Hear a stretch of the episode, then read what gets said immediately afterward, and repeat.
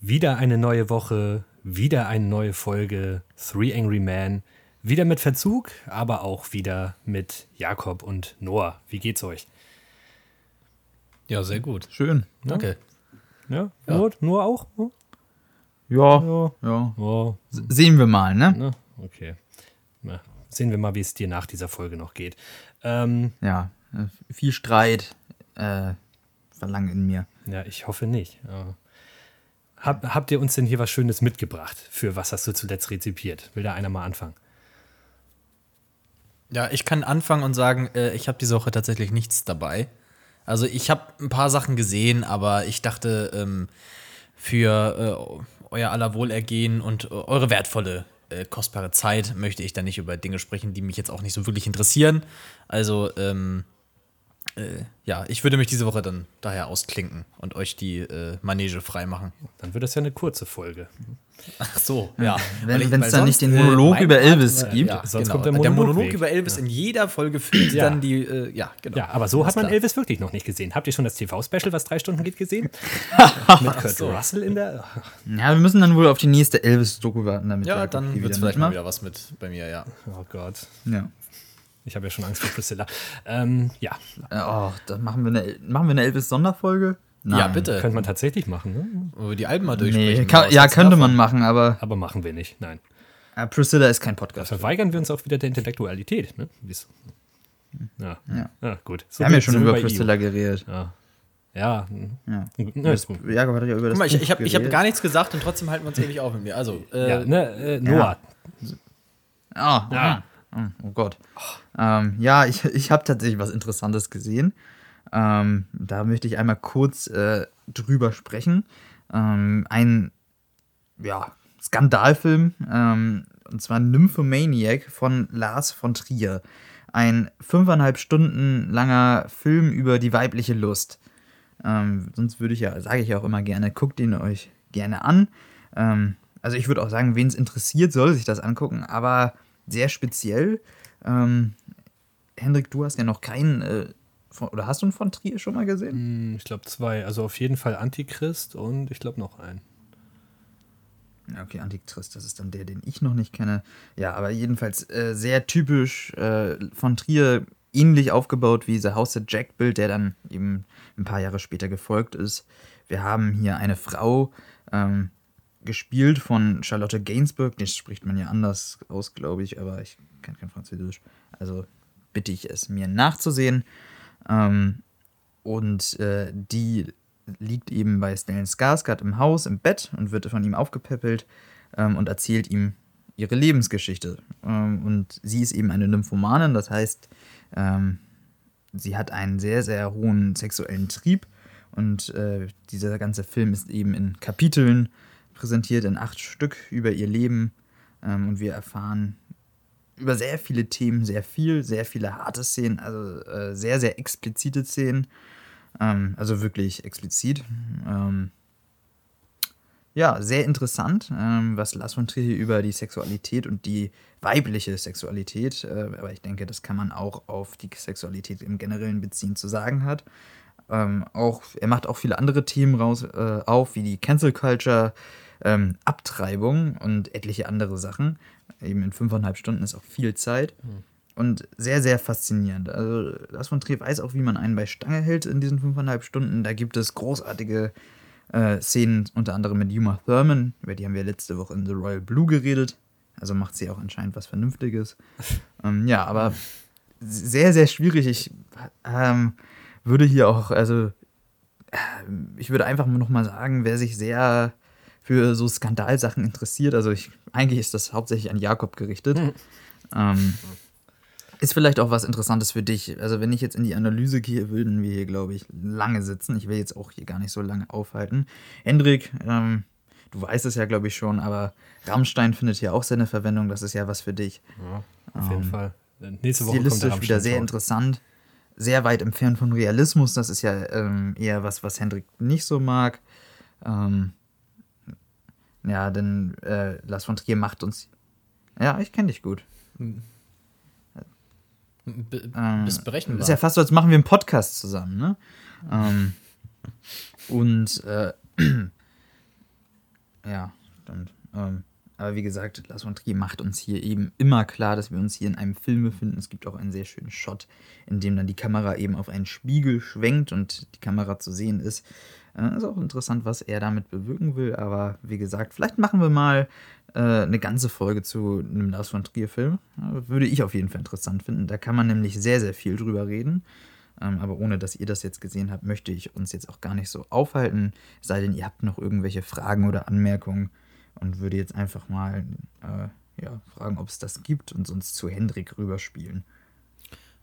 Äh, ich hätte schon eine Frage bzw. eine Anmerkung. Ähm, äh, du sagtest ja, oder ne, der Titel sagt es ja auch schon, es geht um äh, vor allem weibliche Lust. Ähm, nun kann man sich natürlich aber fragen, das hatte ja Henry, die Frage hat der Henrik ja nun auch schon mal bei The Handmaiden aufgemacht. Äh, ich meine, da ist ein Mann, der äh, das Drehbuch geschrieben hat alleine und äh, Regie geführt hat. Und man kann sich ja so ein bisschen fragen, was weiß der denn wirklich über weibliche Lust? Ähm, ich meine, du hast es, konntest es jetzt auch nur aus einer männlichen Perspektive betrachten. Irgendwie gibt es irgendwie Frauen, die sich dazu mal geäußert haben, vielleicht die Darsteller des Films, Darstellerinnen des Films oder so. Also, äh, oder, oder gibt es da irgendwie eine Einordnung? Gibt es Leute, die sagen, ähm, das Ganze hat auch ein bisschen was von Männerfantasie? Also. Ja, also, ähm, also erstmal ist ja das Interessante hier, dass gar keine Fantasien irgendwie erfüllt werden. Also es ist ein sehr, sehr feministischer Film. Ähm, da es hier ja zum Beispiel auch nicht um sexuelle Gewalt geht, sondern es ist äh, die Hauptfigur, die wir begleiten, ist eine sehr selbstbestimmte.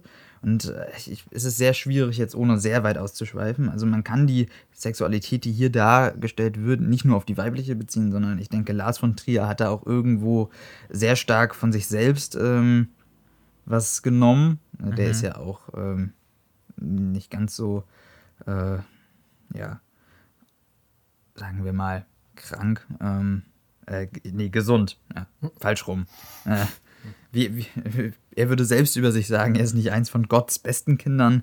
Ähm, und ähm, er macht hier, äh, verurteilt eben die Frau nicht. Also es geht vielleicht gar nicht um die Darstellung der Sexualität, sondern auch viel um den Umgang mhm. ähm, eben mit der weiblichen Sexualität. So, äh, so, gibt es auch immer den Widerspruch, dass sie eben nicht sexsüchtig ist.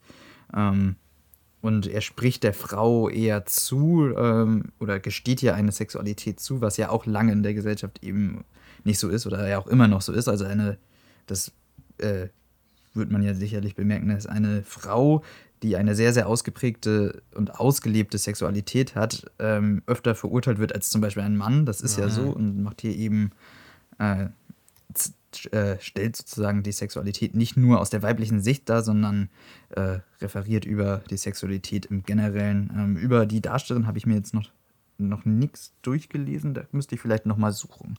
Aber ja, interessant, da muss ich mich nochmal auf die Suche begeben. Aber sie ist schon eine Nymphomanin, ne?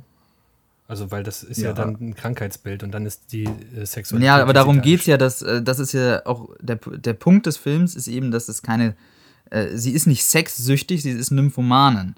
Das äh, betont sie immer wieder und das ist irgendwann auch der Punkt des Films. Dass, sie, dass es eben ja auch kein Krankheitsbild ist, ähm, sondern ähm, Lars von Trier will hier vielleicht auch den sexuellen Trieb ähm, rechtfertigen und das ist eben etwas Unbändiges und etwas Natürliches, für das kein Mensch kann und das auch zum Teil nicht schlimm ist, wenn man es aber unter Kontrolle hat. Oder auf jeden Fall im gewissen Maßen. Okay. Ich hätte jetzt schon ja, gedacht, also, dass Nymphomanie auch irgendwie ein Krankheitsbild ist, irgendwie eine psychische ja, Das ist halt, äh, in einem Kapitel geht es nur darum, dass sie eben damit konfrontiert wird, dass sie auf der Arbeit Probleme hat, weil die halt auch merken, dass sie mit jedem irgendwie und halt immer nicht da ist und äh, so muss, wird dann zur Therapie geschickt und ihr wird eben eingeredet, dass sie krank ist, okay. aber sie äh, widersetzt sich dann ähm, dem Ganzen und äh, hat einen sehr schönen Monolog aber um, der. Punkt des Films ist, dass Prom Promiskuität, also vor allem seitens der Frau, irgendwie keine, kein krankhaftes äh, oder nichts Krankhaftes hat.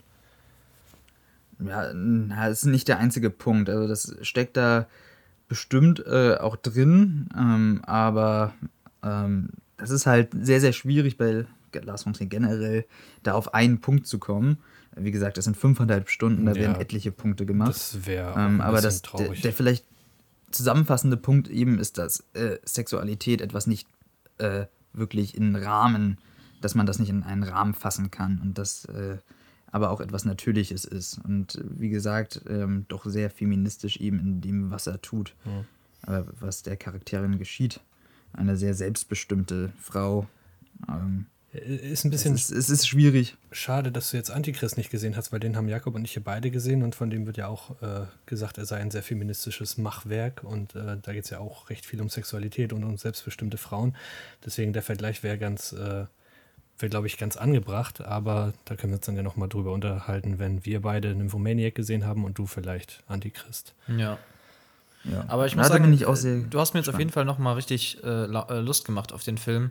Ich meine, Abhandlungen über Sex gibt's ja seit jeher, ne? Aber ähm, ich habe eben schon oft das Gefühl, dass die, die Abhandlungen dann entweder im Subtext liegen, also dass man dann irgendwie ähm, gerade bei alten Filmen dann sagt, ähm, ja, das hier geht hier eigentlich um Sexualität oder so, ähm, oder äh, es findet eben immer, immer weiter doch auch so ein Hollywood- Hollywood-Blick äh, auf Sex statt. Und ich glaube, das bricht er hier dann völlig, ne? Also, Ja, wir haben hier ja auch eine, also eine komplette Darstellung. Also wir Ja. haben, ähm, ich weiß nicht, ob die, ja, bestimmt haben die Darsteller hier auch eben Geschlechtsverkehr, äh, keinerlei Filter, alles wird gezeigt, aber eben, was ja auch ähm, sehr besonders ist, mit einer absolut kalten äh, statischen Kamera. Also von Erotik ist hier ähm, keinerlei Spur.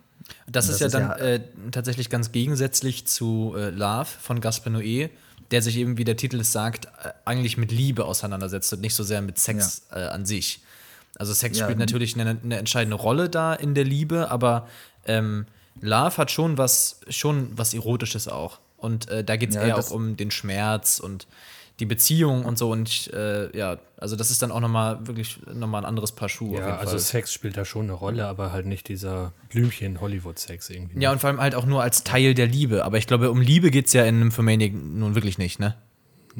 Also da geht es auch drum, aber es geht eben darum, dass Liebe und Sexualität eben hier getrennt sind. Ja. Also äh, da, also eine, für einen Film, in dem außerordentlich viel miteinander geschlafen wird, es immer um äh, zwischenmenschliche Beziehungen geht, äh, ist hier fast keine Liebe vorhanden. Und das ist eben auch einer der Punkte der, des Films. Also da kann man sich halt auch streiten, was jetzt der Punkt ist, aber allein deswegen finde ich ihn schon so interessant, weil ich da wirklich stundenlang nachgedacht habe, was jetzt hiermit gemeint ist. Wie gesagt, sehr viele Diskurse.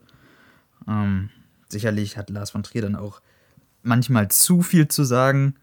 Ähm, aber ja, wer den sehen will, bitte einigermaßen am Stück. Also ganz am Stück habe ich ihn jetzt auch nicht gesehen, aber jetzt nicht irgendwie äh, mehrere Monate dazwischen und vor allem den, den Director's Cut. Denn die geschnittene Version, die damals rausgekommen ist, ist nicht von Lars von Trier autorisiert. Das kann man sich Das dann ja auch sparen. Der. Punkt ist ja dann weg. Also das kannst du dann ja weglassen. Das ist, als würdest du bei Hitchcock die Suspense rausnehmen. Äh, brauchst du es dir dann nicht anschauen. Also, ja, so wie Ja. bei Catch a Thief der Fall hm, war. Aber Ja. naja, Ja. darüber reden wir diese Woche nicht.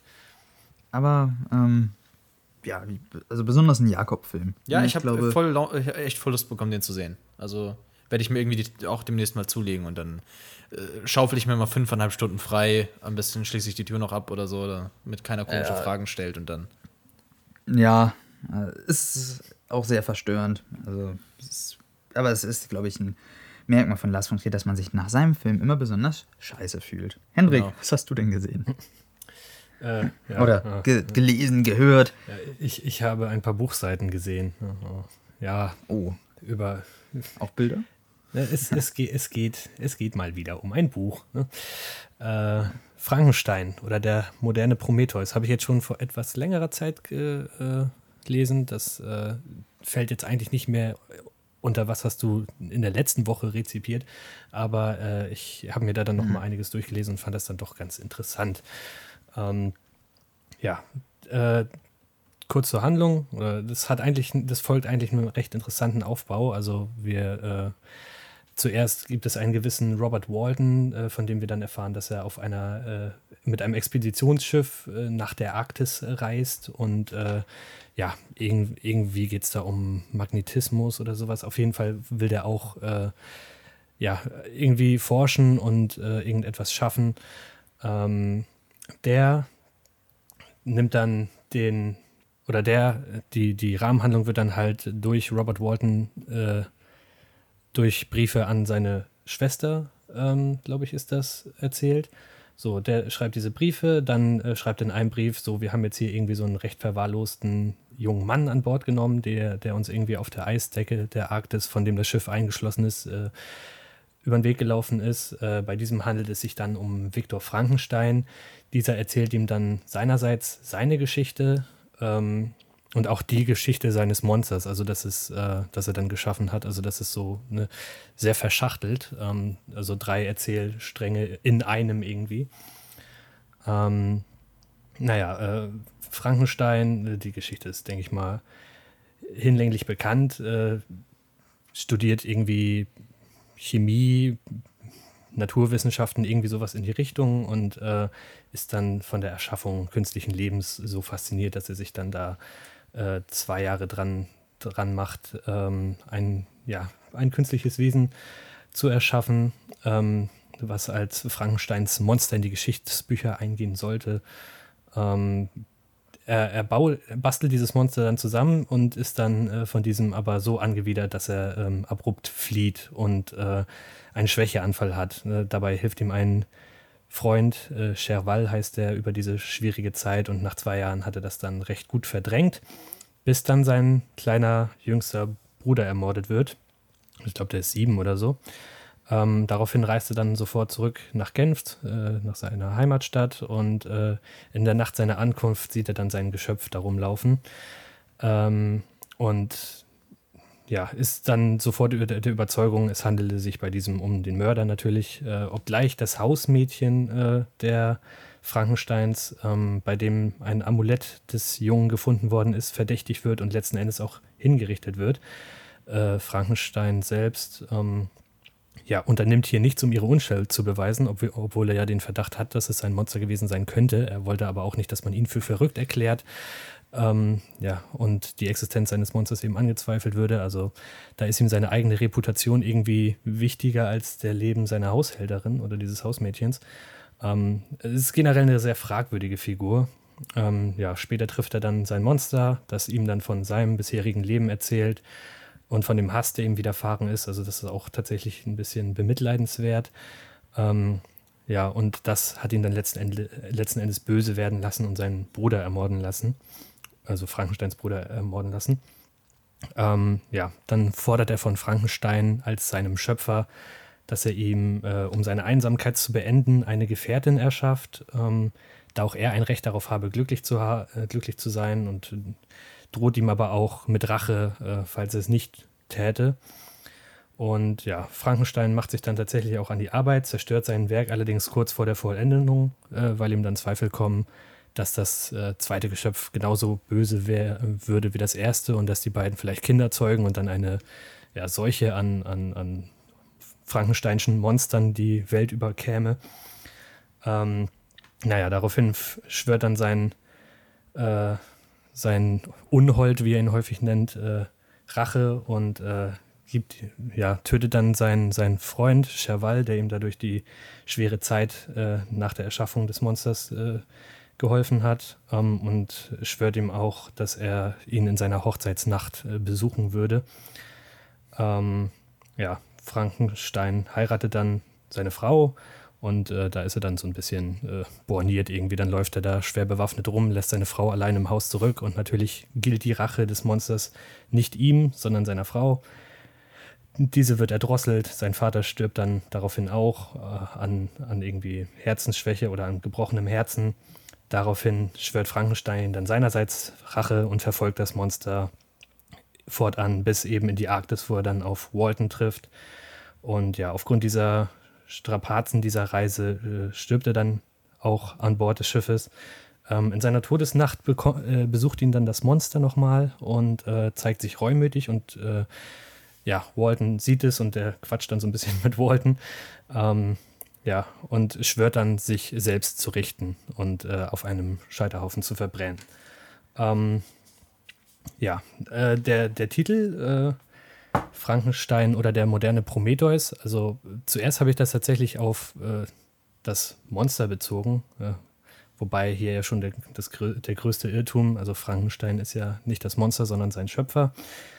Ähm, Prometheus, das kann man ja auch durchaus metaphorisch äh, deuten, der, der den Menschen das Feuer gab und damit einerseits irgendwie Fortschritt, wie auch ja, äh, deren, ein Werkzeug zu deren eigener Vernichtung, also so wie Frankenstein jetzt das Monster schafft, was äh, natürlich, also ne, die Erschaffung künstlichen Lebens, äh, revolutionärer Fortschritt, aber auch gleich, äh, gleichsam irgendwie mit seinem eigenen Untergang einhergeht oder, äh, oder ja, ähm, eine Gefahr für die Menschheit darstellt.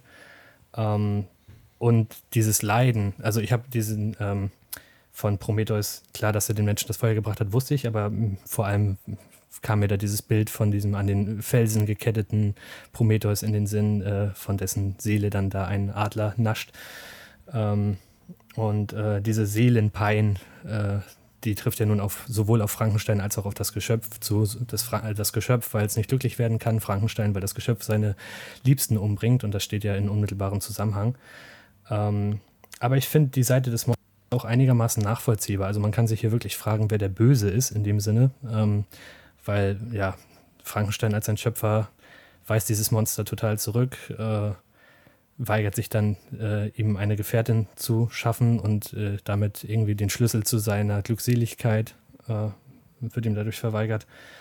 Ähm, was ich aber am interessantesten fand, war, dass hier äh, überhaupt, also das Wesen nicht gar nicht mal so explizit beschrieben wird. Also erstmal ist es namenlos, dann äh, heißt es an einer Stelle, seine gelbliche Haut bedeckte kaum das darunterliegende Gefäß und Arterien, sein Haar war glänzend schwarz und lang, seine Zähne weiß wie Perlen, aber diese Pracht bildete lediglich einen noch erschreckenderen Kontrast zu seinen, zu seinen wässrigen Augen, die beinahe dieselbe hatten wie die schmutzigen Höhlen, in die sie eingesetzt waren.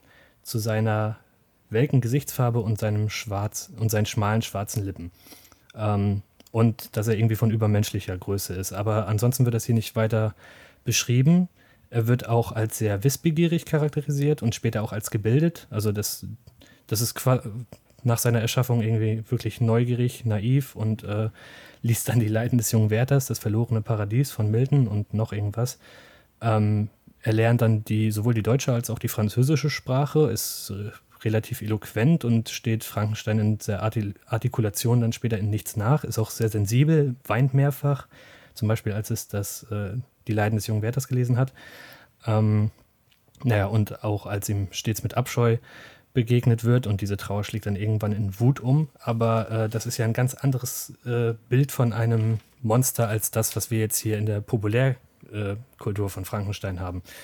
Und ähm, ich weiß ehrlich gesagt nicht, wie es dazu kam. Ähm, also, dass das dann von dieser Beschreibung, die dem Buche oder der Rom Romangrundlage äh, oder dem Roman zugrunde liegt, äh, wie wir dann irgendwie zu diesem, ja, äh, Geschöpf kamen mit, mit hoher Stirn, mit, mit wulstigen äh, Schultern, mit Narben im Gesicht, mit, äh, keine Ahnung, äh, Strom, Anschlüssen im Hals und äh, das, das ist halt aufgrund der Buchvorlage überhaupt nicht haltbar.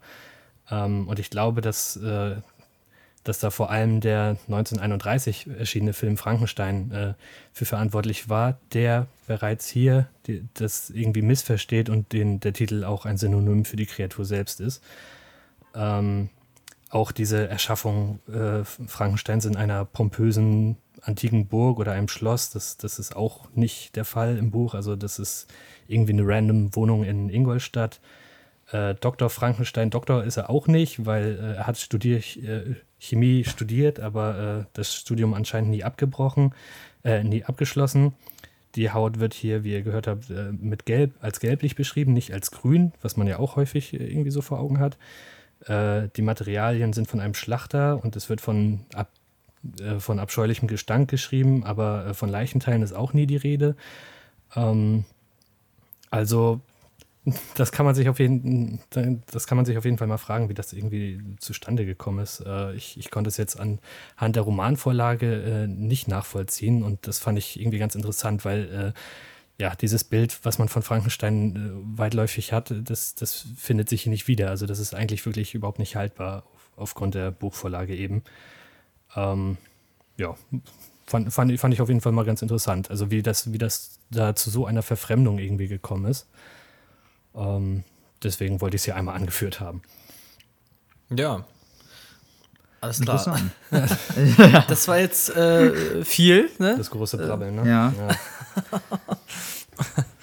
ich äh, kann es dir auch nicht sagen. Wahrscheinlich äh, hat da einfach dann der, der Filmemacher James Whale da ähm, ne, das Ganze auf seine Art und Weise interpretiert und ähm, ist ja im Grunde auch im Grunde auch äh, hinfällig. Also das Buch ist eine Sache und äh, also ich, ich würde tatsächlich auch sagen, dass ähm, Frankenstein, äh, das, das Monster von Frankenstein äh, pop, popkulturell nicht so verankert wäre, wenn es den Film nicht gegeben hätte, meintest du ja, glaube ich, auch, ne? Oder also zumindest hat das ein neues Bild gefestigt, aber ich glaube, dieses Bild hat auch dafür gesorgt, dass äh, wir das Monster so präsent haben alle. Ja, Ja. aber auch der war ja irgendwie erst 118 Jahre später als das Buch. Oder 113 Jahre später, nachdem das Buch Ja, kam. ja. Ja, eben. Echt, echt Ne? äh, hart, ja. Äh, und irgendwie, ne, ich glaube, das wird auch immer, Frankensteins Erschaffung wird auch immer mit, mit Blitzen und äh, Strom assoziiert. Äh, geht darauf zurück, dass Mary Shelley irgendwie durch ihren Ehemann Kenntnis hatte von äh, galvanischen Experimenten, also äh, die irgendwie Ende des äh, 18. Jahrhunderts durchgeführt worden sind. Da wurden irgendwie äh, ja, Froschschenkel Strom ausgesetzt und die haben sich dann halt bewegt. Ne? Und daraufhin wurde dann da rausgedichtet, ja, okay, man kann durch Strom äh, totem Gewebe wieder Leben einhauchen. Ist natürlich totaler, totaler Schwachsinn, aber darauf geht das irgendwie zurück. Und das wird dann wohl auch der Film aufgegriffen haben. Aber auch da, also ich war echt enttäuscht, dass da irgendwie die Erschaffung Frankensteins, das, ich hatte mir da jetzt irgendwie zumindest, ja, die, die, äh, keine Ahnung, Chemie der oder die, äh, na, äh, Physiologie des, des äh, frühen 19. Jahrhunderts, äh, dass die nicht so ausgeprägt war, klar, aber ich dachte, dass es irgendwie in sich einigermaßen plausibel dargestellt wird.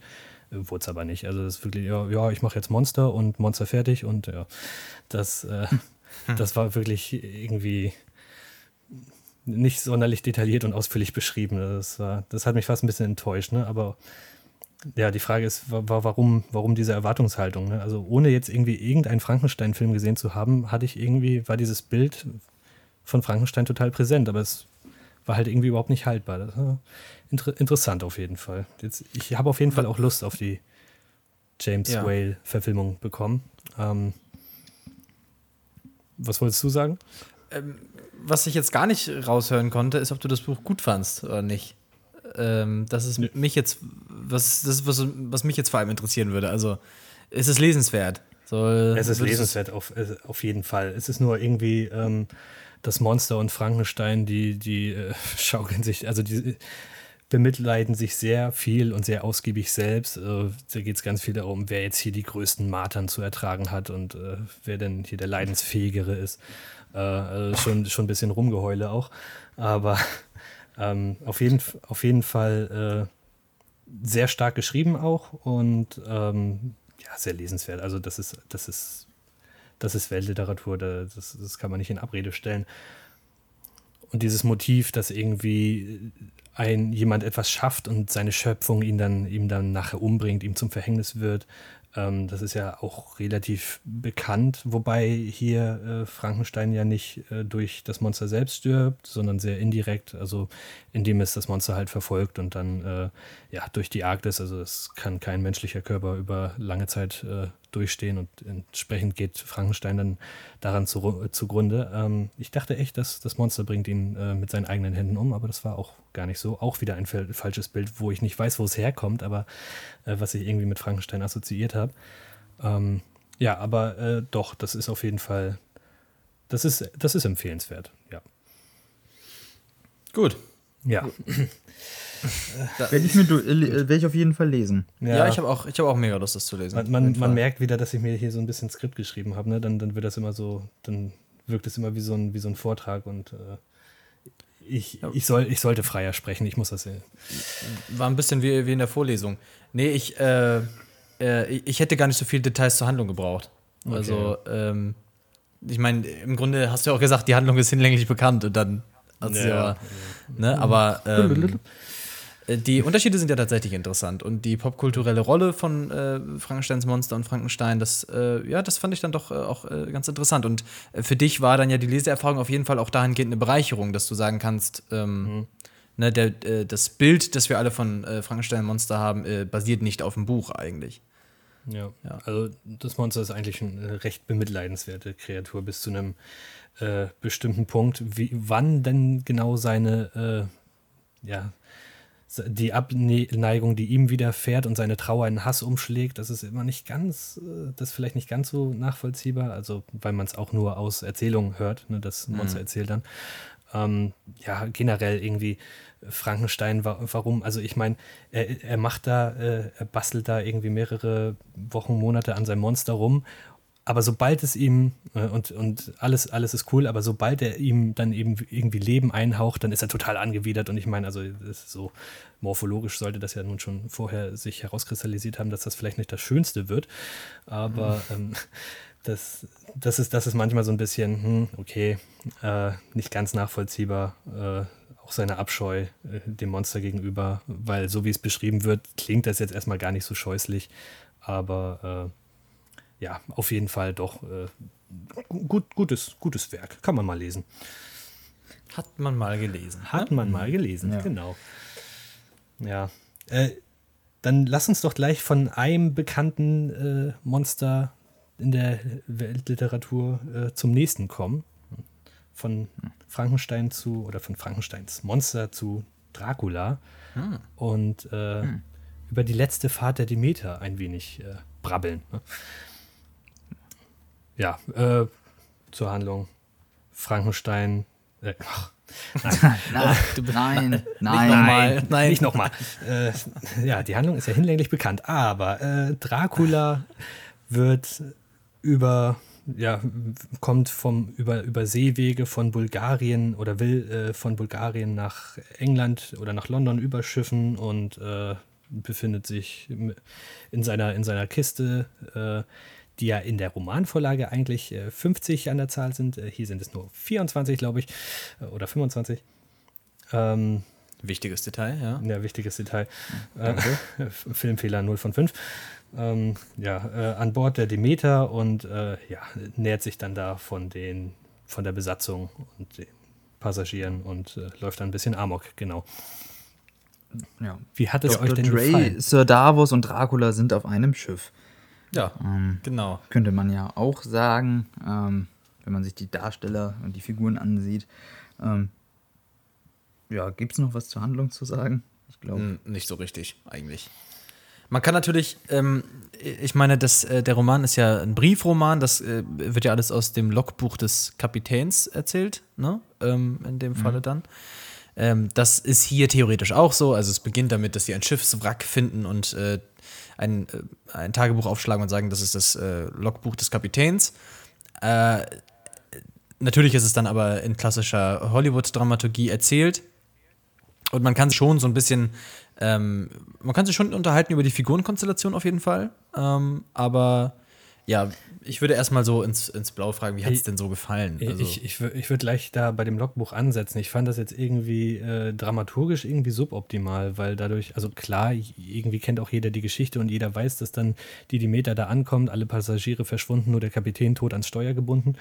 Ähm, aber hätte man das weggelassen. Was? Ne, Kapit äh, alle, so. alle verschwunden. Verschwunden und ans Steuer gebunden. Ne? Ja. Okay. Ja. Kleiner Freestyle hier. Mhm. Ähm, aber äh, klar, das, auch das ne, sollte wieder bekannt sein, aber hätte man dieses äh, Vorgeshadowe da weggelassen, dann hätte es zumindest noch einen äh, ja, kleinen Spannungsfaktor gehabt, äh, wenn, man, wenn man sich hätte fragen können, wer denn jetzt hier überlebt. So ist es jetzt äh, eigentlich viel mehr äh, ein sich, kein Mitfiebern, sondern ein sich fragen, welche Figur stirbt denn jetzt als erstes oder als nächstes. Also. Ja, es ist äh, die Wie-Frage wird eröffnet und eigentlich ja eine Frage, die ähm, in der Literatur jeden Philologen am ehesten interessiert, aber ähm, der Film hat auf der Wie-Ebene leider nicht ganz so viel und ich würde dir, dir da auf jeden Fall schon zustimmen. Also äh, im Film selbst passiert dann halt immer und immer und immer wieder das Gleiche. Also es wird Nacht, äh, einer geht aufs Deck und dann tschüss. Ja, ja. So und ähm, Zack weg. Manchmal auch zwei in a row. Äh, da hatten Noah und ich auch schon oh. drüber gesprochen. Noch viel cooler wäre das Ganze, wenn nicht am Anfang stehen würde. Ähm, äh, hier, das ist aus dem Buch Dracula, das eine Kapitel, mhm. da kommt ja ein Text mhm. am Anfang sondern wenn das unklar wäre, wenn es auch im Marketing ähm, durchgehend unklar gewesen wäre und man nicht wüsste, dass es ein Dracula-Film ist. Ich meine, Leute, Ja. die das Buch kennen, wären drauf gekommen, Demeter und so, schon klar. Ja. Aber ich habe das Buch jetzt nicht gelesen. Ich hätte jetzt die Demeter nicht direkt mit Dracula verknüpft ähm, und hätte, das wäre dann einfach Ja. nochmal anders gewesen. Ne? Also die Demeter habe ich schon gekannt, aber das, das stimmt natürlich. Das wäre auf jeden Fall, äh, ja, es ist ein Schiff und irgendwas passiert da, ne? Und diese Dracula-Assoziation ist wahrscheinlich wichtig und eben für die Vermarktung, aber es wäre Ja. natürlich irgendwie für den äh, Zuschauer, der jetzt nicht genau weiß, worauf er sich da einlässt, auf jeden Fall, glaube ich, interessanter gewesen. Ja, stimmt schon. Es ist ja das einzige Argument, da reinzugehen. Äh, ne, es geht um Dracula. Also, weil sonst äh, hat der Film nicht viel, um Leute anzuziehen. Nicht unbedingt. Ja. Na, Noah, wie hat's Ja, dir denn? so- sind wir schon am Ende. Noah hat Ja, nicht so es ist jetzt ja auch schon lange her, dass ich äh, den gesehen habe. Ähm, ja, mir hat es ganz gut gefallen. Also, ja, wie gesagt, ich hätte das noch mal besser gefunden. Hätte, wäre das nicht so offensichtlich, was jetzt alles passiert. Ähm, so ein bisschen, ja, aber haben wir ja schon gesagt. Sonst wäre es halt ein Flop gewesen. Ich weiß gar nicht, ob der jetzt gut performt. Ähm, ja, war, war nett. Ähm, da passt tatsächlich, war doch nett. Ähm, denn ähm, das Ganze ist vor allen Dingen richtig gut gemacht. Also, ähm, ich glaube, André Orwell oder ähm, Jakob, kannst du mir helfen? Wie heißt der Ovedal. Regisseur? Övedal. Övedal, irgendwie so. Ja. Ja, ähm, der hat richtig was drauf ähm, und inszeniert das richtig äh, knackig und intensiv. Ähm, und besonders die Horrorszenen, auch wenn sie nicht wirklich äh, sinnvoll sind, denn äh, da kommen wir vielleicht auch gleich nochmal zu, dass ähm, sich bei diesem Horrorfilm, also wirklich einer der einfachsten Auswege in einem Horrorfilm, finde ich, einfach wie man es vermeiden hätte können. Ähm, da merkt man dann wahrscheinlich auch, dass einfach das Logbuch die bessere Art und Weise ist, das zu erzählen in einem Buch. Ähm, Ja, aber äh, das Ganze ist ziemlich stark inszeniert. Allein äh, die erste Szene, in der Dracula dann auftaucht und man ihn nur durch ein Fernglas sieht. Ähm, stark gemacht, stark gespielt, mit einem interessanten Ende. Ähm, war solide. Würde ich jetzt auch, ich würde auch nicht mehr als solide sagen, aber ähm, kann man machen. Ich, ich, Kann man machen. Ich glaube, Övredal könnte, ne? da, da haben wir ja das Övre. Ähm, das ist dieses dänische Övredal, Övre? Strich durch. Ja, äh, das Övre Övredals wird jetzt auf jeden Fall äh, sich angeschaut. Nein, aber ich habe gesehen, dass der ja auch die Autopsy of Jane Doe gemacht hat, den Genau. ich ja sehr gerne Ja. äh, mochte. Und, Und äh, ähm, Scary Stories to Tell in the Dark ist, glaube ich, auch relativ beliebt. Ne? Äh, okay, den kenne ich jetzt nicht. na, der Aber ist auf das- jeden Fall so ein, ist ein Horrorname in den letzten Jahren, auf jeden Fall. Ja. Auf jeden Fall bei The Autopsy of Jane Doe, da gibt es ja auch irgendwie ne, diesen Gerichtsmediziner, der da an alten Traditionen festhält und dann äh, den zu obduzierenden Leichen da irgendwie Glocken an, an, die, äh, an den Zeh bindet und äh, die, ja, dann erwachen die Leichen da zum Leben und laufen da rum und diese Glocken bimmeln da. Und äh, das, mag, das mochte ich sehr, sehr gerne, dass durch ein wiederkehrendes Symbol oder einen Sound sich dann Gefahr ankündigt. Und das haben wir hier ja auch. Da klopfen sie ja auf die Reling, um dann irgendwie zu sagen, alles in Ordnung oder äh, Gefahr. Äh, das fand ich sehr stark, auch wie Noah sagt, inszenatorisch. Also so ein paar coole Shots waren da schon dabei. Also wenn die Leute da, die Essen in Flammen aufgehen. Hm, ja. Oder auch wie sie den einen aus der Tagelage da holen und von unten hochgefilmt. Ja, äh, war schon echt schön. Ich mochte Aber- auch das, äh, das Creature-Design. Also ich fand auch, dass die, das Draco, der Dracula da in seiner Vampirgestalt, dass das echt gut gemacht war. Ich war mir auch äh, zeitweilig nicht ganz sicher, ob es jetzt practical oder digital erzeugt wurde. Ähm, also auf jeden Fall ist da, ich weiß nicht, wer das war, aber der Schauspieler ist auf jeden Fall jemand, der ähm, ja an dieser seltenen Krankheit da leidet, ähm, dass er vergrößerte Gliedmaßen hat. Ne? Also Oh, okay. ist schon auf jeden Fall äh, auch praktisch dadurch. Ja, aber äh, ich, ich, irgendwie was ich schade, schade finde, das habe ich, glaube ich, auch Jakob schon mal gesagt, dass hier eben Dracula einfach nur Monster ist. Ähm, denn wir haben hier ja die äh, Dracula-Geschichte und ich finde, man hätte die Geschichte auch einfach äh, gut ohne Dracula machen können. Na gut, es ist aber ich, einfach das Ausgangsszenario und irgendwas ist auf dem Schiff und wir sterben. Es muss ja auch nicht mal die Demeter sein. Ähm, aber wir haben hier ja eben Dracula und er ist hier einfach nur Monster, aber Dracula Ja. hat ja eigentlich auch eine sehr menschliche Ebene. Davon sehen wir ähm, bis auf eine Ausnahme am Ende nichts. Ähm, aber er ist halt einfach wir- wirklich nur Monster, aber der hat ja eigentlich auch etwas ähm, auf Ja, jeden menschlich Fall ist auf jeden den, Fall. Ja, und auch sowas Charmantes. Aber der, genau, sowas das will der Film ja nicht. Also äh, genu- äh, Ja, aber das finde ich schade. Ja, ja, aber Ab Abhandlungen über den Mensch Dracula gibt es ja zuhauf. Und das ist ja der neue Ansatz hier, dass man äh, Dracula einfach mal als Monster probiert. Äh, ich verstehe ich versteh schon, dass man sagt, äh, Dracula ist mehr als Monster. In diesem Kapitel im Buch ja aber nicht. Also in dem, äh, so, so wie ich das zumindest verstanden habe. Also Dracula läuft da ja auch nicht auf Deck und unterhält sich da mit Leuten, sondern er ist in der Kiste und kommt nachts raus und trinkt Blut. Also er ist da wirklich Aber nur das er- Monster. Ähm, Ja, aber da hätte man ja auch mit, also er soll ja auch nicht rumlaufen, aber so ein bisschen mit seinen Opfern spielen. Das wirkt halt alles so sehr animalisch. Ja. Nicht irgendwie wie so ein äh, jemand, Nicht abgebrüht, nicht, äh, Ähm, nicht vernunftgesteuert irgendwie, ne? Halt einfach nur tierisch. ja, ist er ja aber in dem Fall auch. Ja, in dem Fall ist er, aber ich glaube nur, äh, wir beide sind so ein bisschen von der Francis Ford Coppola-Version irgendwie eingenommen, weil da ist er ja, ja auch einigermaßen charismatisch und hier ist er höchstens anthropomorph, aber keinesfalls menschlich und äh, ja, auch das Er bildet ja einen Kontrast Stummfilm- zu. die Stummfilm-Variante ähm, von. Ja, aber die, also wie gesagt, die behandelt doch einen völlig anderen Abschnitt des Buches. Ja. Also die behandelt, aber auch die, den- die Hand, behandelt auch die Überfahrt, aber da geht's doch. Also das, Ja, ja, ist ja nur ein Kapitel jetzt. Ich, ich, das kann man dem auch vorwerfen. Also der Film fühlt sich halt auch an wie ein Bruchteil. Der Film fühlt sich halt wirklich an wie ein Kapitel. Man, äh, der Film ist zu Ende und irgendwie fühlt sich schon so an, als hätte man gerade nur so ein Fragment eines großen Ganzen erlebt. Aber äh, ihm das vorzuwerfen, finde ich jetzt irgendwie so ein bisschen komisch. Also Naja, dann, naja, wenn du nur Monsterfilm machen willst, mach einen Monsterfilm, aber dann mach halt nicht Dracula. Denn Doch, Dracula warum ist nicht? ja auch irgendwo Mal mehr. ein Monsterfilm, aber mal mit Dracula. Also Ja, äh, Dracula ist ja auch ein Monster. So. Ne? Er hat Ja, eben auch noch einen menschlichen Ist auch ein Monster, ja. Ja, wir drehen uns hier im Kreis. Dann, Äh, such, dann, ich, ich fand sucht noch ganz, also wie gesagt, ich fand die Figurenkonstellation Aber ganz er weicht ja interessant. auch in den Entstand, äh, also er hat nun wirklich nicht, nicht viel, woran er sich halten muss, also wenn er sich an, der, an, das, äh, an die Romanvorlage halten will. Aber zum Beispiel der äh, Kapitän, der ist da an, an das Steuer gebunden, wird aber wieder abgemacht. Die läuft auch ganz, die, die Meter läuft auch ganz normal in den Hafen von London ein. Hier äh, legt sie da irgendwie so eine Bruchlandung hin. Also irgendwie, nee, sie ah, läuft in keinen Hafen ein. Sie geht da an, an der Küste zu Bruch. ja. ja, im, äh, macht Dracula den Fliegemann. ja, im, im Film. Aber Spoiler. eben, Also, ja, aber nicht im, im Buch. also das finde ich schon okay. Also das, da finde ich sogar das jetzt ein bisschen äh, realistischer. Also ähm, Ja, aber, äh, also, aber könnt ihr mir erklären, warum die nicht einfach ab einem gewissen Punkt sagen, jo, also die durchschauen ja Draculas Pläne, ne? Und ähm, sie wissen, dass er darauf angewiesen Naja, ist, da irgendwie irgendwie. ja, da, na doch, sie wissen ja, dass er darauf angewiesen ist, äh, da, da irgendwie anzukommen. Und ja, warum, wenn man ihn denn schon nicht aufhalten kann, steuert man nicht einfach irgendwie aufs offene Meer oder so? Also es hätte ja zig Methoden naja, das ist ja auch irgendwo auf- Selbsterhaltung, ne? aufzugeben. Ähm, ja, sie wollen sich ja nicht selbst erhalten. Also das, die Klimax ist ja irgendwie recht destruktiv naja, das sie haben ja auch den Plan, dann eben nie das Festland und dann am Ende, wenn sie das dann checken, also das wollen sie ja auch.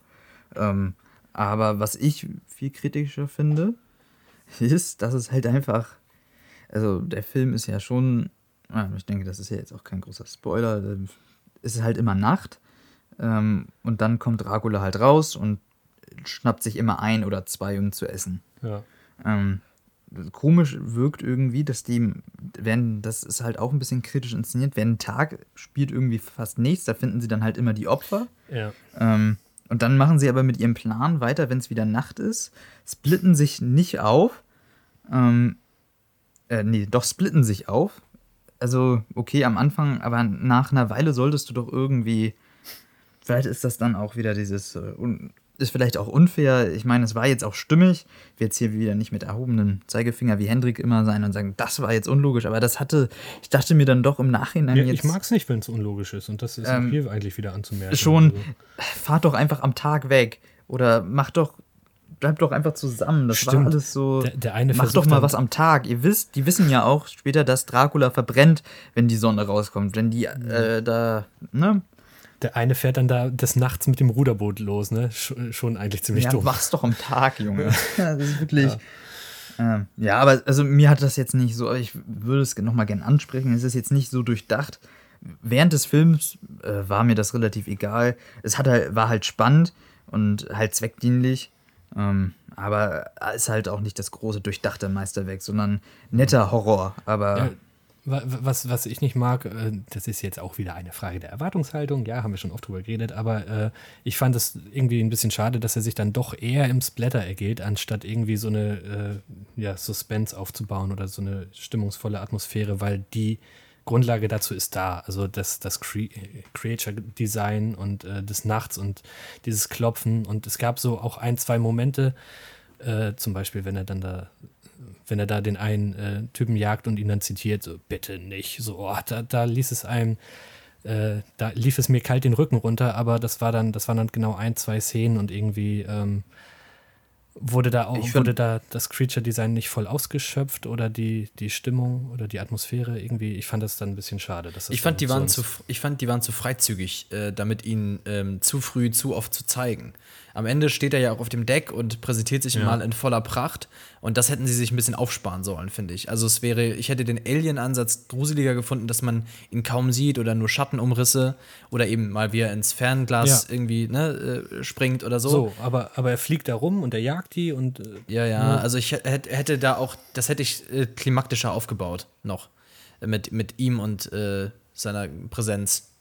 Hm. Aber ich, ich würde dir auch zustimmen. Also es geht dann also so wirklich viel Splatter haben wir gar nicht, würde ich sagen. Also es fließt jetzt nicht das, die Riesen, es fließt nicht die riesen nee. Bluttonnen, aber ähm, wir ja, haben schon. Äh, äh also gibt es auch zu wenig ne? Leute an Bord. Wenn man ja. es mal genau nimmt.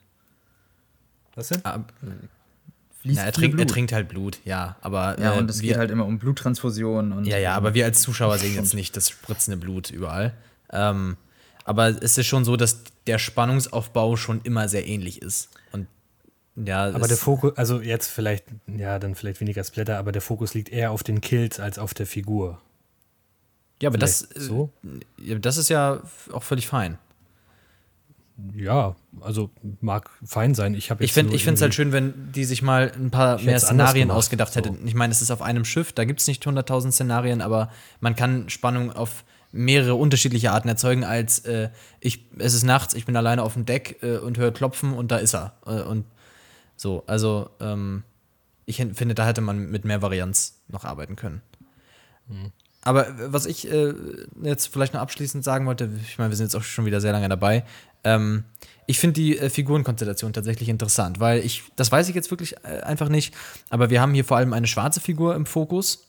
Ähm, eine, äh, die auch mehrfach betont, äh, also eine, die äh, Cambridge äh, studiert hat und nun da auf, das Schiff mit möchte und die auch in dem Film mehrfach über die rassistischen Anfeindungen spricht, die er erleben musste äh, wie er teilweise als Arzt herbestellt wurde und äh, dann äh, als äh, seine Hautfarbe dann gesehen wurde, wieder zurückgeschickt wurde und und und. Ähm, und wir haben auch eine Frauenfigur im Fokus. Nicht ganz so sehr im Fokus wie jetzt mhm. die schwarze Figur, aber ähm, am Ende haben wir dann vor allem sehr präsent, also dann relativ zum Ende den Schwarzen und die Frau.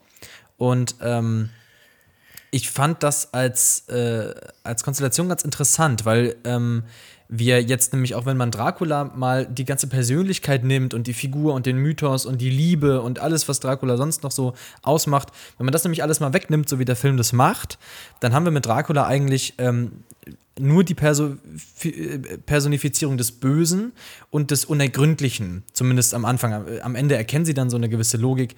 Aber ähm, ich meine, der Schwarze arbeitet eben in der Welt seit jeher gegen das unergründliche, unlogische Böse, das er nicht durchschauen kann, dem er ausgesetzt ist. Ähm, und äh, der Frau geht es ähnlich, auf die Frau kann man das auch projizieren. Und äh, das fand ich dann als Allegorie noch ganz schön. Es wird nicht viel damit gemacht, leider. Ja. Ähm, aber ich, ich fand es. auch was damit gesagt, gebrochen am Ende. Ich, ich bin mir aber ziemlich sicher, dass sich das irgendwie eine Freiheit ist, die der Film nimmt. Also. Ja, ja, sicher, sicher. Aber da, dafür, okay. das gibt dem Film ja nur noch mehr Existenzberechtigung er gibt eben dieser ganzen Geschichte nochmal so einen neuen Anstrich. Und äh, ich mochte ja, das eigentlich total. Ich hätte mir gewünscht, dass sie das noch mehr erforschen. Es, auch der Rassismus an Bord spielt eine sehr geringe Rolle. Ähm, der Sexismus an Bord kommt so ein bisschen zu tragen, aber auch nicht so wirklich. Es wird sich halt schon sehr auf das Monster konzentriert. Aber wie gesagt, man hätte das auch einfach Also mit einer männlichen, Frau, Frau, Frau an Bord ist schlecht. So. man, man hätte das auch einfach mit einer männlichen weißen Crew erzählen können und dann, äh, ne, aber sie bringen doch mal ein bisschen was da rein, haben doch mal so einen Sozialkommentar und ich, ich mochte das eigentlich. Also, Bringt Unglück. Aber ich fand, also das war ja jetzt auch weniger gegen die Frau gerichtet jetzt von den Crewmitgliedern, als äh, es ihrem Aberglauben, der irgendwie an Bord einfach herrschte, geschuldet war. Also aber, ich weiß nicht, ob aber das- ein Das Problem ist ja auch der meistens sich, nicht das. Aber ein Aberglaube, der sich ja auch äh, einfach kulturell oft äh, gegen Frauen richtet. Oder für Fra also äh, Frauen trifft ja nochmal ein anderer Aberglaube oft. Ja, und ich ist aber ja nicht, auch der so, dass der so ein begründet, bisschen ne, aber das ist ja auch nicht Ne, gar nicht. erklärt worden. Ne? Aber das ist ja genau das Ding. Ja, doch, Es irgendein, also irgendein Hintergrund hat ein Aberglaube eigentlich immer, aber Äh, Keinen logischen. Und das ist Ja, eben das, was ich nein. meine. Äh, Beide, beide Parteien, der Schwarze und die Frau, sind sich dem unergründlichen, unlogischen Bösen ausgesetzt. Und das wird dann auf diesem Schiff als äh, quasi im, im Kleinen nochmal durchgespielt. So. Aber nur so vielleicht nochmal als, als äh, Ist mir so aufgefallen. okay. Musste ich so drüber Ja. nachdenken, als, Ja. äh, als ich den Film gesehen hatte. gut, wäre ich jetzt nicht drauf gekommen. Ja. Ähm, Aber wie gesagt, dazu war es auch nicht zu äh, war es auch nicht präsent genug eigentlich. Ne. Ja. Äh, wir sind jetzt schon sehr lange dabei. Wollen wir ähm, noch Gran Turismo machen und dann Schluss machen? Oder äh, sonst wird das hier wieder eine ewig lange Folge. Forever Young, ich weiß nicht, was ihr dazu zu sagen habt. Ja, nicht viel. ja, das wäre das, Ja, das wär, das sich schnell. nur wieder über Kunstfilme aufregen. Also Forever Young kann man einfach ganz kurz sagen, äh, wenn, wenn ihr das mögt, dass Franzosen rauchen, weinen, sich streiten, über Kunst reden, über Schauspiel reden, alles aus dem Elfenbeinturm und sogar noch reich und unverschämt sind, äh, dann guckt euch Forever Young an, dann habt ihr da ähm, eine gute Zeit. Wenn euch das das auch- abschreckt, dann ganz großen Bogen drum machen. Ist das auch wieder so diese Prämisse, die wir, äh, als wir einen Titel für die letzte Folge gesucht haben, die sich da herausstellt, von wegen äh, stille Wasser sind tief? Oder wird da auch geredet? Da wird Nee, viel da geredet. wird, Ja, okay. da wird viel, aber sehr viele Klischees bedient. Was Ja. machen Schauspieler? Sie bringen sich um, sie haben sehr viel Geschlechtsverkehr und sie nehmen Drogen. genau. Ja, Ja. Äh, ja, Ja. gut, das war's. Ist das Kunst oder Ähm, kann das weg? Ähm, ich würde sagen, äh, beides weg. trifft zu. Ne? So. Ähm, ja, gut. Ich glaube, damit wollen wir uns jetzt nicht noch ewig aufhalten, sonst wird das hier wirklich Ja, gut. äh, einfach viel zu lang. ja, dann fahren wir fort mit rasantem Ah, Tempo. ah, schön. Ja, ja. Da Rasantes sind wir Tempo. schon da. Haben wir jetzt bisher nicht unbedingt an den Tag gelegt, aber ja, Gran Turismo. Äh, Noah, erklär uns doch mal, worum es in Gran Turismo geht. Ja, also das, äh, da ist so ein Typ, der ist voll der Underdog, ähm, wird nicht richtig respektiert, aber durch ein, äh, eine Chance, die sich ihm eröffnet, kommt er dann in eine professionelle Sportwelt mit einem Mentor, der früher mal gut war, aber es jetzt nicht mehr ist. Dann schafft er es immer wieder ganz knapp, ähm, sich zu qualifizieren. Natürlich hat er auch noch eine Liebesgeschichte nebenbei. Ähm, dann Vor allem hat er ähm, einen Traum. Ja, arbeitet er in diesem Traum. Es gibt, er trainiert, äh, wir sehen Montagen. Ja, Trainingsmontagen, Es gibt wow. natürlich dann auch eine Tragödie. Er will aufhören, aber nein, er muss an seinen Traum glauben. Und am Ende gewinnt er zwar nicht, aber er ist Sieger der Herzen. Wir haben einen Sportfilm, Rennfilm, der formelhafter nicht sein könnte. Wir haben Gran Formel Turismo. 3-haft. Hm. Ah, okay, gut. Entschuldigung. Angenommen. Ja. Ja. Noah, du fandst ihn ja furchtbar. Ja. Ja, also, was, was soll ich sagen? Wie gesagt, also das, äh, was ich jetzt eben gesagt habe, das ist ja alles, was passiert. Also, wenn man es mal runterbricht. Natürlich geht es da um äh, irgendeinen Rennfahrer, der Gran Turismo Videospiele spielt. Ähm, und dann, äh, ja, halt Autorennen fährt. Und das Ganze ist verpackt als großer Werbespot für PlayStation, Nissan, Gran Turismo. Und habe ich noch eine Marke vergessen? Ähm, also es ist wirklich schlimm. Man sieht Ja, immer, in jeder Rennsport, Szene ne? sieht man ein, eines dieser Logos. Es ist wirklich, es hat auch diese Werbespot-Optik. Ja, und ich, ich fand es wirklich furchtbar generisch.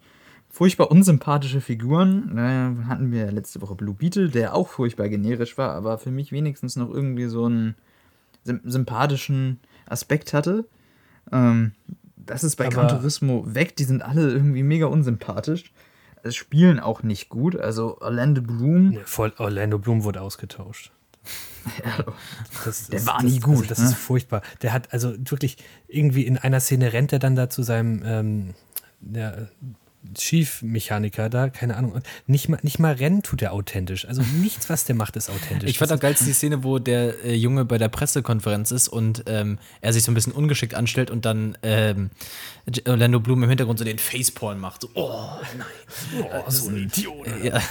Ja, das mache ich, wenn Jakob Wieso? wieder reinwogt. Dann, ähm, um, um hier mein Plädoyer dafür, dass dieser Film einfach nur vergessen gehört, ähm, nochmal abzuschließen. Ähm, zusätzlich macht er sich auch irgendwie keine Mühe, sich mit irgendwie dem Rennsport oder sonst was oder der Geschichte eben, das ist, basiert nämlich tatsächlich auf einer echten Geschichte, was ich tatsächlich wirklich interessant finde, ähm, da ich das äh, sehr, sehr abstrus finde, dass ein Gamer Rennfahrer wird. Ähm, aber nein, also ist mir persönlich jetzt nicht so viel, nur ein bisschen aufgefallen. Ähm, ich bin nicht so im Rennsport drin, interessiert mich eigentlich nicht. Ähm, aber da habe ich jetzt auch was gehört, auch an mehreren Stellen, dass da wohl sehr, sehr viele Fehler drin sind.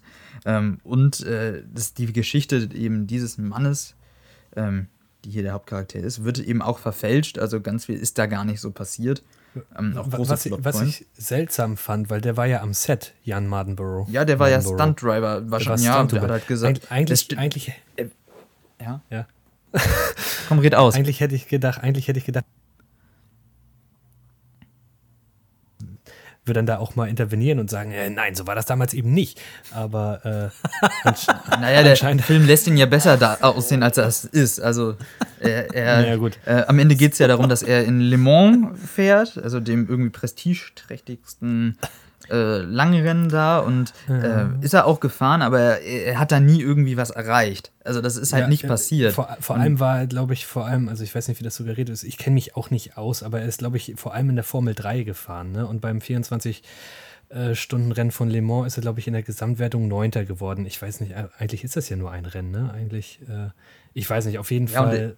also diesen Dramatur er ist einmal aufs Podest gekommen, aber das war eben dieses Rennen da in irgendwie in den Emiraten. Ähm, aber sonst ist es halt alles ähm, ein bisschen anders gewesen. Er ist Ah. dreimal Le Mans gefahren, zweimal Neunter geworden und einmal ja, mit einem Kupplungsschaden ausgeschieden. Also weiß ich Ja, nicht. das war im Film ein bisschen anders. Ähm, da weiß ich auch nicht warum. Also ich finde das, äh, das ist dann auch wieder dieser Hollywood, er muss dann noch gewinnen, aber es, es ist ja eine, auch so eine besondere Geschichte. Das hat es ja jetzt nicht gebraucht, um das interessant zu gestalten. Und ah, dann. Ich, ich finde halt auch so, äh, die Geschichte ist ja, Ja. wirklich äh, die perfekte Hollywood-Geschichte, wenn man sich das mal durchliest. Ne? Ist wirklich, also wirklich äh, kein Wunder, dass daraus ein Hollywood-Film wird.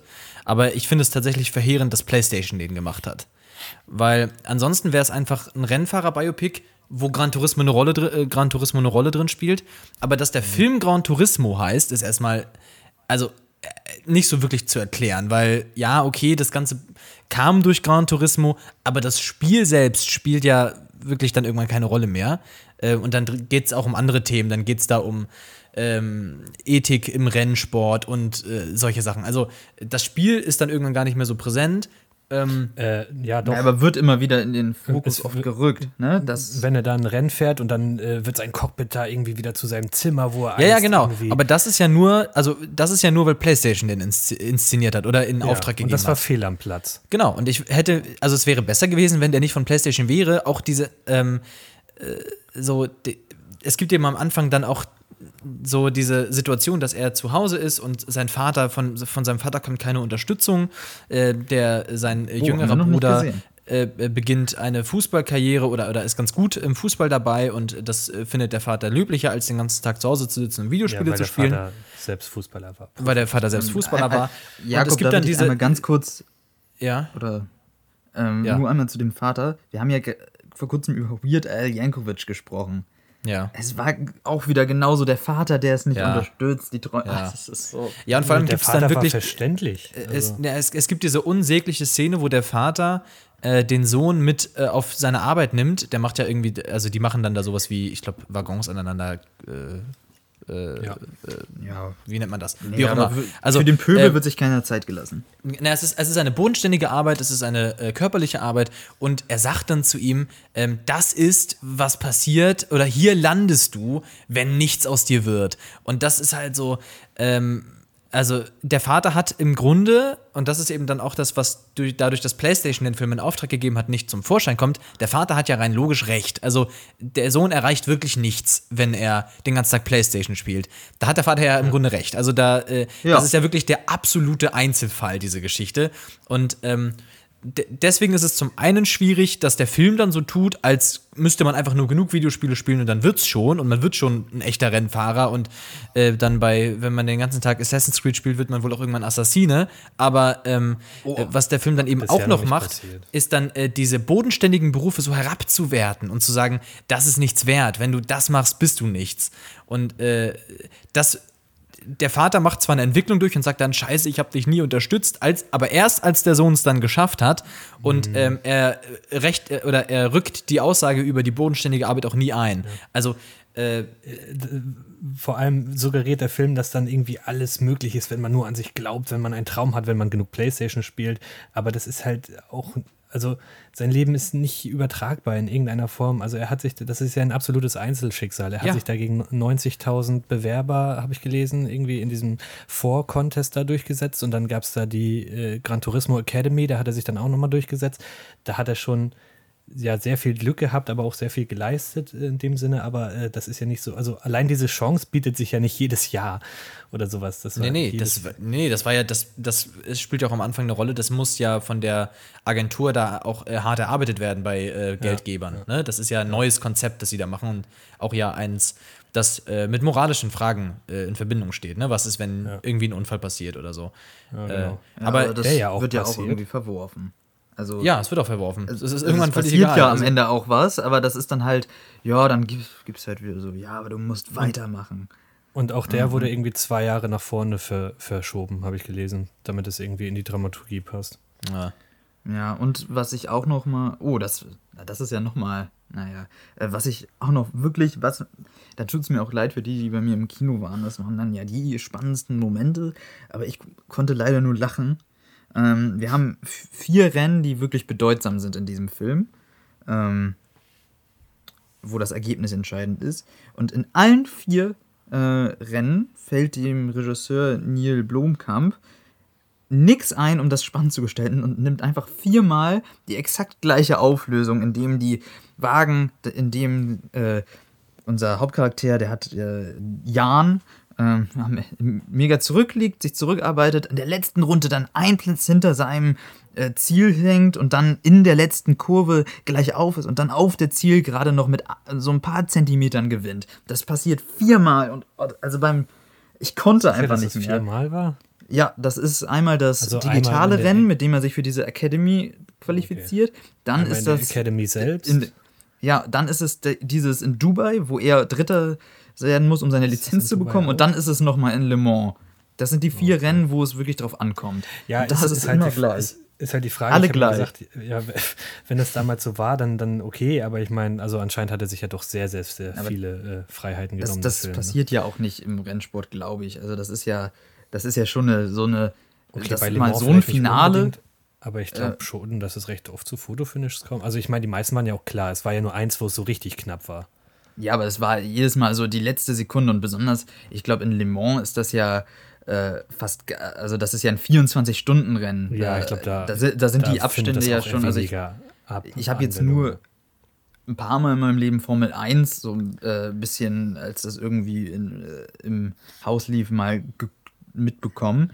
Also da passiert das ja gar nicht. Ich weiß jetzt nicht, wie es mit, das sind, ist ja auch keine Formel 1, aber da bin ich vielleicht auch einfach nicht belesen, aber ich fand das halt einfach billig. Dann viermal, das ist halt das vorstellbar Spannendste. Das ist wie, ähm, es geht ja auch nicht jedes Fußballspiel in der, den letzten zehn Sekunden der Nachspielzeit dann mit einem Fallrückzieher zu Ende. Ja, das ist möglich, das ist vielleicht das Coolste, was passieren könnte, aber es passiert halt, das ist so ein einmal im Leben Ding. Und dann passiert das eigentlich immer. Also ich, das fand ich, ist halt alles so hinge, dahingeschissen. Ja, aber also irgendwie, ich weiß nicht, bei mir hat es geklappt. Das ist jetzt ein doofes, eigentlich ist es kein Argument, aber also ich kann, ich, also weil, weil du mir meine Emotionen nicht absprechen kannst, aber irgendwie, irgendwie war, habe ich gemerkt, in mir wurde Adrenalin ausgeschüttet. Irgendwie war ich da ein bisschen drin. Irgendwie fand ich das geil. Ich muss halt auch sagen, so ja, die, es wiederholt sich vielleicht, aber ich fand die Rennen schon gut inszeniert. Also so gut, gut inszeniert, inszeniert ja. dass ich äh, zumindest immer, also ich fand auch die Rennen äh, haben sich dann schon als Highlight rausgestellt. Das kannst du ja auch schon irgendwie äh, nicht Weil es gab ja auch fast nur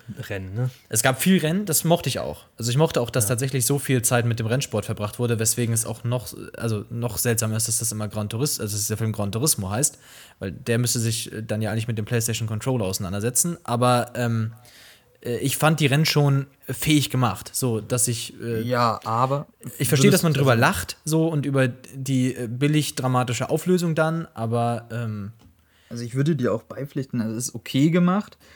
Ich fand, das hat halt auch irgendwie immer so ein bisschen der Auto-TV-Werbespot äh, Optik war da irgendwie zu finden, aber wenn, wenn ich das jetzt mal mit so wirklich ein paar anderen Rennfilmen, dann fand ich es halt auch nur so okay. Also ja. es war jetzt auch nicht, also es war jetzt auch alles nicht furchtbar, aber ich fand es halt wirklich. Alles hat man schon mal gesehen und weiß nichts zu erzählen. Ja, ist die Rennen waren vielleicht auch noch das Beste, sind halt okay, aber es sind jetzt auch nicht, wo, wenn ich jetzt an Le Mans 66 zurückdenke, ja, aber der ist natürlich ja auch ein extremes Beispiel. Oder Rush, da, also vergleich wenn mal. Du sagst, die Rennen waren okay, dann, dann war ja der Film auch okay, weil also das, das naja, ja fast das, drin. Ich fand ihn vor allem also so viel, alles abseits dieser Rennen ist wirklich schlimm. Ja, ja, das ist langweilig, aber, aber ich fand, ich fand ihn halt auch echt kurzweilig. Das liegt halt vor allem daran, ja, dass er von einem auch. Szenario ins nächste geworfen wird, von einem Rennen ins nächste. Aber da, die Momente, wo es dann, wo es dann langweilig wurde, sind die, wo er versucht, äh, den, den Figuren ein bisschen Hintergrund zu geben oder äh, ja. Wobei ich finde, das ist, ich, ich, finde, es hat für die David Harbour-Figur tatsächlich ganz gut funktioniert. Nur meinte, David es Harbour, gibt keine ja, einzige sympathische Figur. Na, ich find, fand die David Harbour-Figur zumindest, also ich finde, die wurde mit genügend Respekt und äh, Zeit behandelt, als dass ich sagen kann, das ist zumindest eine Figur. Also aber zum Beispiel. Äh, es ist halt aber auch wieder der Klischee-Mentor, der früher mal gut war und ja, sich dann ja. durch sein. Äh, ja. Das ist. ist das habe ich aber vielleicht die, die, auch einfach die einmal zu oft gesehen. Zwischen, die Bindung zwischen den beiden, also die ist noch verständlich äh, nachge. Also die ist verständlich gemacht worden. Also das fand ich das war schon die, die stärkste Figur wahrscheinlich im Film. Ja, also da würde ich auch mitgehen, aber es ist halt immer ich, ich, fand, ich fand es lustig, seine Eltern, also die treten ja komplett in den Hintergrund und dann sind sie äh, für eine Szene wieder ans Boot geholt worden, äh, wo, ins Boot geholt worden, wo ich dann gesagt habe, ach stimmt, der hatte ja noch Eltern. Oder ja. Wo, wo dann nur ja. anhand ihrer Reaktion dann irgendwie auf ein bestimmtes Ereignis Emotionalität äh, erzeugt werden sollte, äh, was auch nicht Was, was bei mir wirklich hängen geblieben ist, ist der äh, Are You Winning Son-Moment vom Vater, wo der Sohn äh, da ähm, am Gamen ist und der Vater dann in der Tür steht und sagt, warum fährst du nicht über die Ideallinie? Oh. Und dann erklärt der Sohn ihm da sein, sein, sein Game-Prinzip und dann ja. irgendwann im Rennen äh, äh, fällt ihm das ja auch nochmal ein, wie der Vater ihn fragt, warum fährst ja, du nicht da, da gibt's dann, da gibt's, da gibt's dann Muss ich äh, die, die Ideallinie auch, auch in Le Mans. Ne? ja, oh Gott. Also, und äh, ja, ich möchte ein okay. Highlight aus, es war wirklich, ähm, ich bin zum Fazit gekommen, ist halt einfach irgendwie ein Film äh, über ein Videospiel mit NPCs und der Film ist jetzt auch mit NPCs gefüllt. Erkennen wir an der folgenden Unterhaltung, als sich dann unser Jan, ähm, unser Hauptcharakter, mit seinem Crush unterhält und sie ihm von ihren Träumen erzählt, dass sie mal nach New York will. Und was ja. willst du denn? Ich will nach Japan und nach Tokio. Ja, warum? Oh, interessiert dich die Kultur? Nein, da wurde mein Lieblingsspiel erfunden.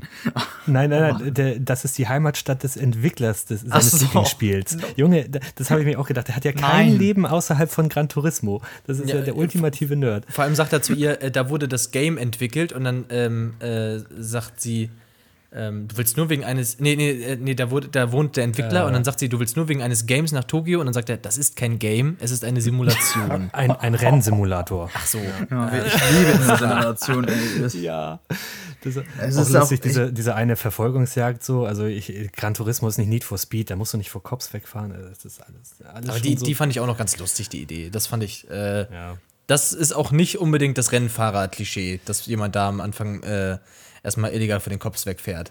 Da, da, aber ganz am Anfang, das war auch, also wozu? Das war ein Making-of von Gran Turismo, das ist auch ja, nur Werbung. Ja, ja. Ich, ich fand es schlimm, dass da dieses, dass da immer noch mal wieder äh, verdeutlicht werden musste, oh, guck mal, Playstation-Spiel, hier, Die, Playstation, die wow. Karten wurden mit einer unglaublichen Detailverliebtheit zusammengestellt. Ja, und dann, und dann Am Ende- ja, dieses Making-of, wo sie die Sounds aufnehmen und äh, die Maße des Autos nehmen und ja, ja. Es ist ein Werbespot. Ja, Sagen, Ja, es ist ein Gran aber Turismo-Werbespot. dann ist es auch ein das hat spaßiger im Werbespot, Kino nichts Spot. verloren. Doch, ich finde auch, dass man schon sagen kann, es ist ein spaßiger Werbespot, äh, der an allen Ecken und Enden krankt und äh, stinkt, aber ich, ich, er ist kurzweilig, ich kann damit auch meine, meine äh, Gehirnausfreude haben. So. Ich finde, das Da ist war keine ich wohl jetzt diese Woche der, der Spaßlegastheniker. Ja. Jeder ist mal Spaßlegastheniker. Ja. Aber ich. Aber Ja, Jakob es am ist- meisten. Hm. Nee, du. Ach so, ja, gut. Ja. Gut, Ja. Kopf. haben wir es dann für diese Woche oder Ja. Wir sind ins Ziel gefahren. Wir sind die Sieger der Herzen. Ja, mit einem Fotofinish geht's Alles hier. blöd. Da haben wir unsere Lizenz erhalten. Och, Mann. oh, das ist schlimm, ey. Ja, gut. Nee, weiß nicht. Wenn ihr, wenn ihr Spaß haben wollt ne, und nicht so wie nur ein Grieskram seid, dann geht da rein. Wenn nicht, dann nicht. Dann geht in, geht in die Meta. Ähm, ja, würde ich Da auch hat eher man sagen. auch keinen Spaß. Eher Nein, den da Meter hat man noch keinen Spaß. anschauen. Nein, nein.